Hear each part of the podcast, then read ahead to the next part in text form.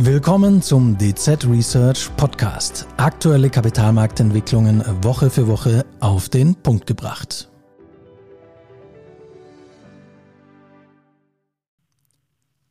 Der Ausblick für das Jahr 2024 ist relativ konstruktiv. Die US-Wirtschaft dürfte weiterhin solide wachsen und der Eurozone zumindest eine moderate Erholung gelingen. Die Leitzinsen werden wohl weiter sinken und auch den Rest der Kurve weiter unter Druck setzen.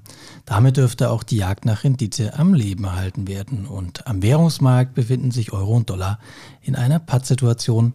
Am Ende des Tages gibt es natürlich auch wieder eine Reihe von Risiken. Über diese und über die ja, jüngsten Entwicklungen an den Zins- und Devisenmärkten spreche ich, Christian Lenk, Senior Rentenmarktstratege für Rates und SSAs, heute mit zwei Kollegen von mir. Das ist zum einen Sonja Marten, die Leiterin Research, Devisen und Geldpolitik und am Telefon zugeschaltet Günter Scheppler, unser Chefstratege Rentenmärkte. Herzlich willkommen, ihr beiden im Studio. Guten Morgen. Hallo allerseits. Sonja, zumindest an den Rentenmärkten bleibt die Geldpolitik ja das bestimmende Thema. Zum Jahreswechsel hatte der Markt noch mit sehr aggressiven und frühen Zinssenkungen gerechnet. Hat sich das momentan gewandelt? Ist der Markt vielleicht etwas, sagen wir, realistischer geworden? Ja, absolut. Also das, das, was wir Ende letzten Jahres gesehen haben, diese, das war ja schon wirklich so eine Art Euphorie, weil die Inflationsraten waren deutlich gefallen und der Markt ist dann, glaube ich, offensichtlich davon ausgegangen, dass diese Disinflation, dieser disinflationäre Trend, dass der weiterlaufen würde in einem schnellen Tempo und hat dann geschlussfolgert, dass das das Fenster für nicht nur sehr schnelle, sondern auch frühe Zinssenkungen sowohl seitens der FED als auch der EZB ähm, ermöglichen würde. Und dann sind diese Zinssenkungserwartungen komplett aus dem Ruder gelaufen. Zum Teil waren für die USA für dieses Jahr über 160 Basispunkte an Zinssenkung eingepreist. Bei der EZB war es kaum weniger. Das Ganze sollte schon im März beginnen. Also da haben sich wirklich die Märkte quasi überschlagen. Und dann haben wir zuletzt aber jetzt gesehen, dass sich diese Euphorie wieder gelegt hat. Das liegt vor allem daran, dass die Inflationszahlen zeigen oder bestätigen, das, was wir ohnehin befürchtet hatten, dass es mit diesem disinflationären Trend eben nicht in der Geschwindigkeit weitergeht, in der es angefangen hat. Das heißt, diese, die Inflationsraten fallen zwar zum Teil, aber wir sehen auch hier und da, das stagniert dann so ein bisschen. Es kann auch sein, dass sie mal ein bisschen nach oben laufen, zeitweise. Also diese Euphorie ist dann komplett aus dem Markt rausgegangen und man hat anerkannt, dass diese letzte Inflationsmeile, von der man ja immer spricht, dass die doch noch schwieriger wird. Und das hat zu einem massiven Auspreisen von Zinssenkungserwartungen geführt und das hat den Markt in den letzten Wochen, würde ich sagen, absolut dominiert. Jetzt haben wir viel über die Leitzinssenkungserwartungen, Fantasien, wie auch immer Realismus gesprochen. Jetzt ist natürlich nur ein Punkt auf der ganzen Zinskurve, nämlich mhm. der am Geldmarkt am ganz kurzen Ende. Wie hat sich diese ja gewandelte Zinssenkungs Fantasie denn auf den Rest der Renditekurven ausgewirkt? Also wir haben natürlich gesehen, dass dieses Auspreisen von Zinssenkungen dazu geführt hat, dass die Renditen wieder nach oben gelaufen sind. Ähm, das hat man über alle Segmente, über alle Laufzeiten natürlich gesehen. Dabei ist allerdings auch, hat äh, die Inversität der Kurve wieder zugenommen. Ähm, das heißt, hier sieht man durchaus Unterschiede, wenn man in den kurzläufigen Bereich und langlaufenden Bereich schaut. Aber was insgesamt wichtig ist, glaube ich, dass die Renditen wieder äh, eben wieder gestiegen sind. Und, und das sieht man sowohl in den USA als auch in Europa. Ähm, wir waren jetzt bei den zehnjährigen Bunds bei 2,50 wieder, nachdem wir ja, wir hatten ja im Oktober diese, diesen, diesen Lauf nach oben bis 3 Prozent, dann korrigierte das, jetzt ist das wieder nach oben gelaufen, 2,50. Waren wir jetzt zuletzt auch dann tatsächlich nochmal, und da sieht man eben diesen massiven Einfluss ähm, der, der Zinssenkungserwartung. Günther, wir haben ja oft darüber gesprochen, dass der Markt hier so extrem volatil ist und scheinbar von, von einem Extrem ständig ins andere rennt.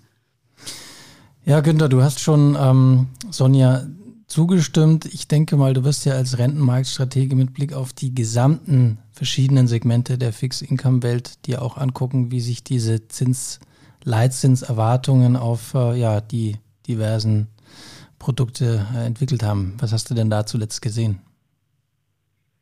Also das sind wirklich sehr, sehr spannende und auch überraschende Entwicklungen. Deswegen, wie gesagt, auch mein Kopfschütteln geht sogar noch über die Zinsschiene hinaus bis in den generellen Rentenmarkt. Und wenn wir uns beispielsweise mal hier die Risikoprämien oder die Entwicklung der Risikoprämien der einzelnen Anleiheklassen gegenüber der Bundrendite angucken, so sind diese seit Jahresbeginn gefallen. Und das finde ich sehr, sehr spannend vor zweierlei Hintergrund.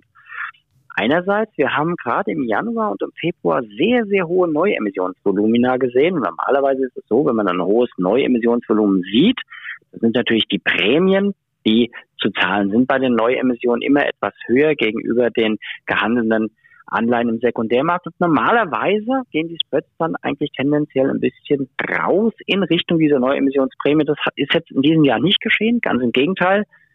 Die Neuemissionsprämie wurde dann zum Teil auch relativ schnell in den ersten Tagen weggehandelt in Richtung eben der Sekundärmarktkurve. Das fand ich schon mal sehr, sehr spannend. Und der andere Punkt ist, wie von Sonja eben schon angesprochen, wir hatten ja eigentlich in den ersten Wochen einen starken Renditeanstieg gesehen. Ja, und das würde eigentlich auch dafür tendenziell sprechen, ähm, dass man die Spreads eher mal etwas weiter sieht. So sollte man meinen. Aber wie gesagt, genau der umgekehrte Fall ist es.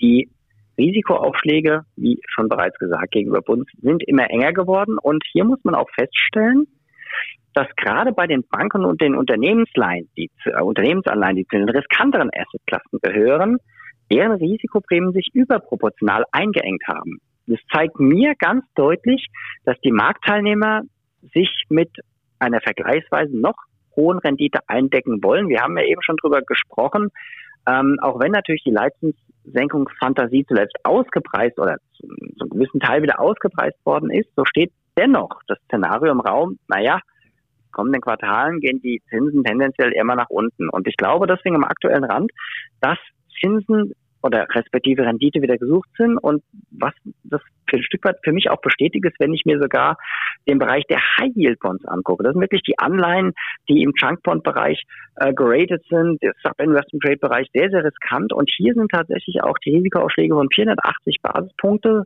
im Oktober 2023 auf aktuell 330 Basispunkte gefallen. Also auch man kauft tatsächlich auch High Yield Bonds und das sagt mir am Ende wiederum auch, dass die Leute bereit sind, für eine vergleichsweise attraktive Rendite am aktuellen Rand auch wieder ganz, ganz stark ins Risiko zu gehen. Und das finde ich alles in allem schon ähm, sehr, sehr interessant, die momentane Entwicklung, weil, wie gesagt, auch eine gewisse Robustheit der Spreads gegenüber allen möglichen äußeren Auswirk äh, Einwirkungen herrscht, sei es vom Primärmarkt oder sei es dementsprechend auch an der Nachrichtenfront. Also man kann eigentlich hier attestieren, der Staat hätte holprig werden können am Anfang des Jahres, ist es aber nicht gewesen.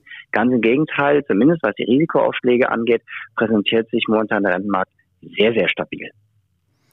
Ja, das sind nochmal wunderbare Nachrichten von der Fixed Income Front. Sonja, Blicken wir mal auf die Währungsmärkte. Euro-Dollar. Der Dollar hat das Jahr 2024 relativ stark gestartet, ist bis auf 1,07 gegenüber dem Euro gestiegen, beziehungsweise der Euro gefallen. Zuletzt eine Korrektur. Wirken sich denn die ja, Entwicklungen ähm, auf der Leitzinsschiene, die wir in der Eurozone sehen, auch auf den Euro aus? Gibt es da entsprechende Spillover-Effekte? Also eigentlich kann man, glaube ich, sagen, dass die große Bewegung, die wir gesehen hatten Anfang des Jahres, also dass wir hier auch ähm, Euro-Dollar eben nach unten haben laufen sehen, also ein stärkerer Dollar, schwächerer Euro, das kam für meine Begriffe sehr stark aus dem Auspreisen der US-Zinssenkungserwartungen.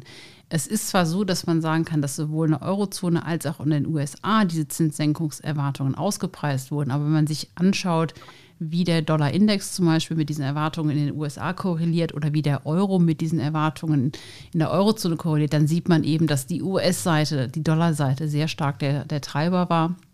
Ich glaube, das ist aber jetzt auch ausgelaufen. Wir haben jetzt auch eine kleine Korrektur schon gesehen. Tatsächlich ist es ja so, dass wenn man sich Euro und Dollar anschaut, dann haben wir so ein bisschen so eine Patt-Situation. Ähm, wir haben in den USA einen sehr, sehr starken ähm, eine sehr starke Wirtschaft und daran wird sich ja wahrscheinlich auch relativ wenig ändern. Das ist aber natürlich eingepreist, hat also meiner Meinung nach wenig positives Überraschungspotenzial für den Dollar. Zumindest nicht mehr als temporär. Und in Europa haben wir eigentlich das Gegenteil. Hier haben wir eine sehr schwache Wirtschaft, ein sehr schlechtes Sentiment. Insofern ist da Überraschungspotenzial nach oben gegeben, aber wir erwarten natürlich auch nur eine sehr moderate Erholung. Insofern sehe ich weder klare Trendentwicklung in die eine oder in die andere Richtung, wenn ich ehrlich bin. Und das heißt im Endeffekt auch, dass wir über das kommende Jahr hinweg eine relativ neutrale Prognose aktuell haben, auch wenn das immer so ein bisschen langweilig aussieht. Aber tatsächlich, glaube ich, wird es ein Hin und Her, ähm, ähnlich wie wir das im vergangenen Jahr gesehen haben. Der, der Euro-Dollar ist mit 1,09 das vergangene Jahr gestartet und hat ihn auch mehr oder weniger genau da beendet, das Jahr. Äh, zwischendurch große Schwankungen, aber keine klare Tenterentwicklung. Und ich glaube, das wird auch so bleiben. Also volatile seitwärts an den Euro-Dollar-Devisenmärkten. Günther, bei den Spreads ein ähnliches Bild? Ähm, Seitwärtsbewegung, ja, bin ich voll mit dabei. Volatil, nein. Also wie eben schon angesprochen, es hat so zwei Nuancen. Das eine ist eine markttechnische Usance. Ich habe ja eben schon angesprochen, dass die Leute aktuell oder die Marktteilnehmer auf der Suche nach Rendite sind. Das wird mit Sicherheit auch in den kommenden Monaten noch anhalten, gerade wenn vielleicht tatsächlich die Zinsen wieder Richtung Süden tendieren sollten. Von daher gesehen ähm, dürfte das sicherlich positiv für die Entwicklung der Risikoprämien sein. Sprich, die Spreads sollten sich dann eher sogar noch ein bisschen weiter einengen bis zu einem gewissen Punkt. Und dann kann man vielleicht auch dann zum Jahresende von einem gewissen Übergehen einen Seitwärtstrend ausgehen. Ähm, wir haben zuletzt ja auch von der Quartalsberichtssaison keine großen Alarmsignale gehört. Natürlich, darf man nicht unerwähnt lassen, es gibt hier vereinzelte Probleme, gerade, ähm, man hat es ja viel auch in der Presse und in den Medien gelesen, bei der Finanzierung der Gewerbeimmobilien gibt es momentan eine gewisse Krisensituation, äh, die betrifft Asien, die betrifft USA, die betrifft in Teilen auch Deutschland, Europa. Und da gibt es natürlich insbesondere Anbieter, die sich auf diese Finanzierung von Gewerbeimmobilien spezialisiert haben. Ja, die wurden zuletzt tatsächlich mit sehr, sehr hohen Spreads gehandelt. Da leuchten schon so ein bisschen die Alarmsignale, aber wir gehen vom aktuellen Zeitpunkt aus gesehen noch nicht davon aus, dass es irgendwie zu einem Flächenbrand kommen kann. Das ist natürlich trotzdem eine gewisse, ein gewisser Risikofaktor, den man gerade äh, bei dem, im Bankensektor auch weiter im Auge behalten muss. Aber ansonsten haben wir eigentlich sehr viel solides Zahlenwerk gesehen. Auch die Ausblicke wurden jetzt nicht besonders deutlich nach unten redigiert oder dass hier vermehrt Gewinnwarnungen gekommen sind. Das ist also von der fundamentalen Seite aus durchaus untermauert, dass die Risikoprämien eher mal sich in den kommenden Monaten noch verringern werden oder vielleicht im Worst Case ähm, seitwärts laufen. Das wäre eigentlich so unsere Prognose für das Most Likely Szenario, wie man so schön sagt. Also alles in allem alles relativ positiv und konstruktiv, aber es gehört ja zu unserem Job und Günther, du hast es ja in Teilen schon angesprochen, gehört es ja auch dazu, so ein bisschen das Haar in der Suppe zu finden. Äh, Stichwort Risiken für 2024. Gewerbeimmobilien ist das eine. Was gibt es denn noch für andere Themen, die dann ja dieses konstruktive Umfeld dann doch wieder etwas ins Wanken bringen könnten? Ja, ich glaube, also wir müssen auf jeden Fall an der Stelle die, die US-Wahlen anführen. Also es ist ja Nikki Haley gelingt ja nichts. Das heißt, Donald Trump ist der wahrscheinlichste Kandidat der Republikaner, es sei denn, es passiert doch noch irgendwas mit seinen Gerichtsurteilen. Wir hatten das ja, ich glaube, vor zwei Wochen haben, haben wir den äh, Podcast hier zum Thema Trump auch gemacht und mit Erschrecken festgestellt, dass es, wenn er, selbst wenn er in den Knast ginge, könnte er dann zwar selber nicht mehr wählen, aber er könnte gewählt werden. Äh, Finde ich auch eine sehr interessante Vorstellung. Also das Thema Trump ist sicherlich ein Risikofaktor, wobei das, ich weiß nicht, Günther, wir gucken gleich, wie das bei deinen Segmenten aussieht. Also bei uns ist es so, wenn Trump gewählt würde, haben wir höhere Inflation, erstmal stärkeres Wachstum, wahrscheinlich erstmal so ein bisschen Euphorie im Markt fast. Das, das bröckelt dann hinten wieder. Aber zunächst, also für den Dollar wäre das, glaube ich, ein positives Risikoszenario, wenn man so will. Ich glaube, für den Aktienmarkt auch. Ähm, hinten raus wird das schwieriger. Ne? Thema Geopolitik etc. Und die Wahl ist ja auch erst im November. Ja, aber da blicken wir natürlich das jetzt ja schon gebannt drauf. Und ich sage mal, jetzt sind ja diese ganzen Primaries, und wenn die einmal durch sind und dann ziemlich klar ist, wer kandidieren wird und wir unsere Hoffnungen auf Wittmer versus Haley begraben müssen, ähm, dann ja. Also Trump würde ich sagen, ist ein generelles Risikoszenario glaube auch, da bin ich völlig bei dir, Sonja. Ich glaube im Moment tatsächlich, so schlimm es klingt, fast sogar das dominierende Risikoszenario, weil wir haben ja auch gesehen, gerade bei den Vorwahlen, äh, der Kollege Trump legt immer weiter zu in der Gunst der Wähler, finde ich schon relativ alarmierend. Ich habe den Podcast auch von euch gehört und ähm, fand es relativ alarmierend, weil ich mich dann auch mit dem Thema wieder Trump als Präsident beschäftigen muss, müsste, in, in Anführungszeichen. Und das dürfte, und es ist tatsächlich so, wie du sagst, Sonja, wahrscheinlich würde es erstmal auf kurzfristige Sicht sogar positiv wirken. Ich meine, Trump ist ja auch angetreten, äh, wie er damals auch gesagt hat, er will ja Steuern verringern etc. Das klingt ja alles erstmal sehr positiv.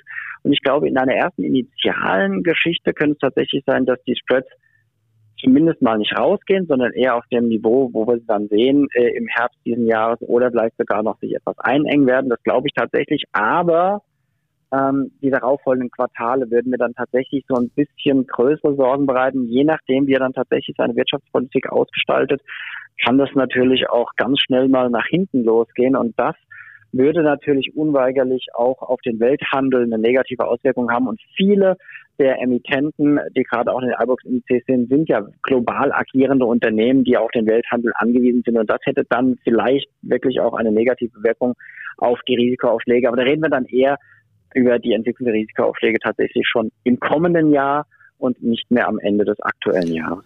Ich meine, wenn man auf dieses Jahr blickt, ähm, ich meine, eine Frage, die aktuell mal natürlich auch aufkommt, schon ist die Frage, was müsste denn passieren oder ist es möglich, dass die Zentralbanken die Zinsen gar nicht senken können? Und ähm, ich meine, das ist natürlich auch so ein Thema. Ich glaube nicht, dass das tatsächlich passieren wird. Aber die Frage kommt natürlich auf. Und ich meine, das hängt natürlich sehr stark an der Inflation. In Deutschland blicken wir jetzt alle gebannt auf diese Tarifverhandlungen. Die sind natürlich wichtig für die EZB. Aber es ist natürlich auch immer noch so, dass wir eine ganze Reihe von geopolitischer Risiken haben, die natürlich auch das Potenzial haben, in äh, diversen Szenarien den, die Energiepreise zum Beispiel nochmal anzukurbeln. Und dann haben wir ja dieses Worst-Case-Szenario, dass man nochmal einen Inflationsschub bekäme, der dann wieder komplett außerhalb des Handlungsspielraums der Zentralbanken liegt. Also das ist, wie gesagt, kein Risikoszenario, was wir jetzt, mit dem wir uns intensiv beschäftigen würden im Moment, aber tatsächlich auch ein nochmal ein erneuter Inflationsschub, ein, ein, ein, ein tieferes Festfressen der Inflation in der Wirtschaft ist sicherlich auch ein Risikoszenario und wie gesagt für Zentralbanken ein äußerst ungemütliches. Das wäre auch, glaube ich, nicht für die Zentralbank, das wäre tatsächlich auch für den Rentenmarkt. Das wäre wirklich das, äh, das Risiko auch, wo dann die Spreads mit Sicherheit rausgehen würden. Und es ist nicht ganz von der Hand so, weil du hast es eben auch schon gesagt, Sonja. Ich meine, es gibt auch durchaus Risiko, weitere Risikofaktoren. Wir sehen die Angriffe von den Houthi-Rebellen unten auf, auf Tankerflotten ähm, die teilweise dann, wir haben es ja selbst hier in Deutschland gesehen, als das Werk von Tesla zwei, drei Wochen lang nicht hat arbeiten können, weil da unten die, die Containerschiffe nicht durchgekommen sind. Ich meine, das war jetzt noch ein Einzelfall, den ich rauspicke, aber das kann natürlich auch zunehmend häufiger geschehen. Und ich habe vorhin auch gerade noch mal einen Artikel gelesen, ähm, dass die Wahrscheinlichkeit, dass die Energiepreise gerade hier in Europa und auch in Deutschland in den nächsten Jahren signifikant fallen werden, eher mal unwahrscheinlich ist. Das heißt, wir rechnen hier mit einem vergleichsweise hohen bleibenden Energielevel und dann von dir, Sonja, eben auch schon angesprochen, na klar, wir haben natürlich jetzt die, die Lohnverhandlungen, die kommen natürlich erstmal on top oben drauf und ich kann mir durchaus vorstellen, dass es mal die eine oder andere Inflationszahl auch geben wird auf deutscher europäischer Ebene noch im laufenden Jahr, die eben doch signifikant und zumindest deutlich über dem Konsens liegt und dann dementsprechend auch dann die dementsprechenden Reaktion am Rentenmarkt vorruft. Also ich halte es durchaus nicht für unrealistisch, würde aber, und da bin ich völlig bei dir, sondern ich würde es momentan auch dann tatsächlich eher als temporäre Ausschläge, temporäre Bewegungen erstmal sehen und keine generelle Trendwende. Ja, Günther, vielen herzlichen Dank für diese Schlussworte. Das Jahr 2024 ist noch relativ jung. Es äh, hat noch viele Monate und sicherlich die eine oder andere Überraschung für uns parat.